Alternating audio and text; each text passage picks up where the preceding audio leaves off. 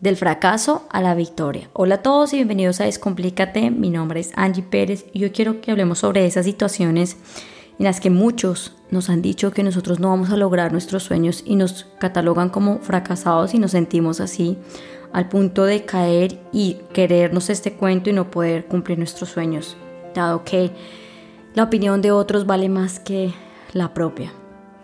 Yo les voy a contar una historia personal yo recuerdo que cuando yo estaba en el colegio, en 11, mm, yo veía una materia que era como ciencias políticas y económicas y era una materia que realmente no me interesaba, no, no era de mi gusto.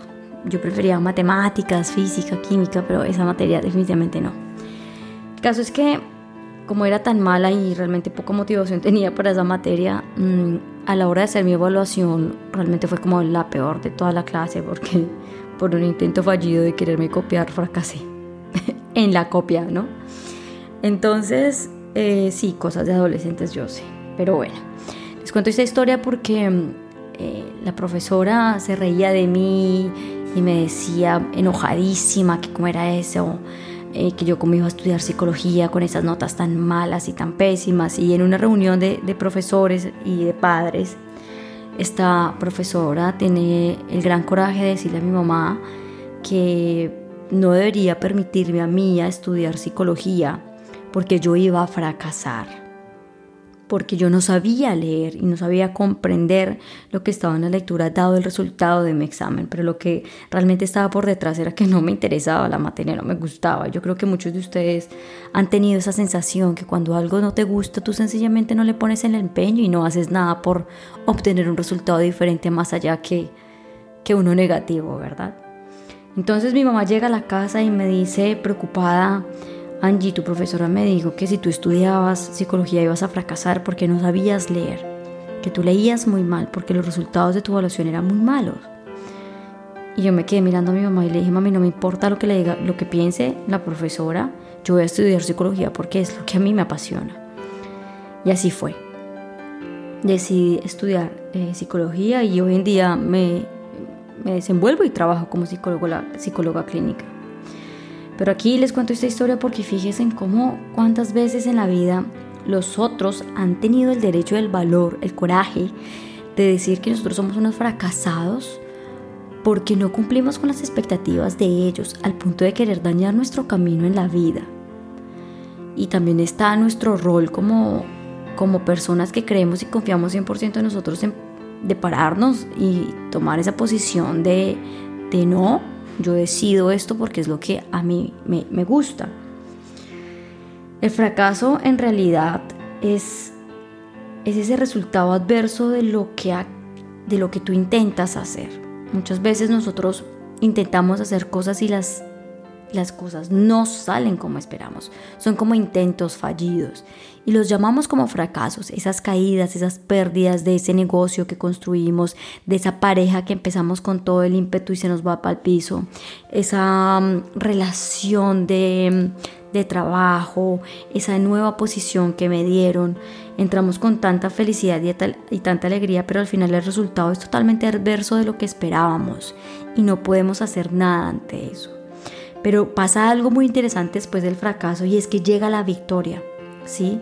Esa forma de nosotros de podernos vernos como en ese podium, en esa cima de, de querer ir despacio a nuestro ritmo, entendiendo lo que realmente queremos lograr y cómo lo queremos lograr y comprender de alguna manera que el fracaso simplemente llega a nuestra vida a fortalecernos y a recordarnos y a corroborarnos que definitivamente esa meta, eso que nosotros queremos, sí se puede lograr y que estamos fracasando porque sencillamente eso que estamos haciendo no es el camino correcto por el cual nosotros debemos caminar, sino que por el contrario deberíamos elegir de una manera más consciente lo que realmente quisiéramos lograr.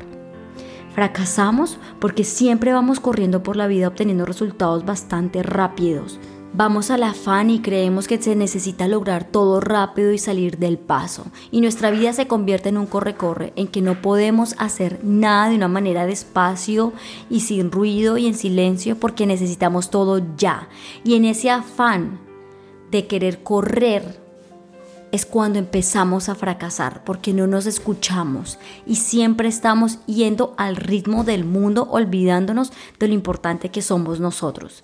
¿Cuándo vas a parar tú y reconocerte por lo que tú eres? Entender que el fracaso simplemente es un anuncio de la propia vida que te está diciendo que ese no es el camino y que deberías mirar para ese lugar, hacia el lado derecho, que es la intuición que te está guiando hacia aquello que tú tanto realmente deseas lograr. Fíjate que el victorioso es aquel que gana la batalla, no contra el otro, sino contra sí mismo, porque cree y confía 100% en él, sabe lo que quiere y para dónde va. La victoria la obtienes cuando tú has cumplido esa meta final, que es conocerte a ti mismo, porque cuando te conoces y sabes quién eres, entonces no hay quién ni cómo que pueda venir a destruirte y tú estás lleno de oro en tu cuerpo y puedes vencer cualquier cosa que se te venga. Así que tu victoria y tu camino para llegar a esa victoria por medio de muchísimos fracasos que vas a aprender de ellos es irte conociendo, quitarte esos velos poco a poco para que puedas entrar en ti y entender absolutamente todo lo que estás cargando en tu vida. Y a la medida que tú vayas despojando y quitándote esos velos, es ahí cuando tú vas a empezar a ganar la victoria y a sentir la plenitud. De la misma manera le entregarás al mundo eso es lo que tú estás hecho, con la única intención de dar un servicio desde el amor.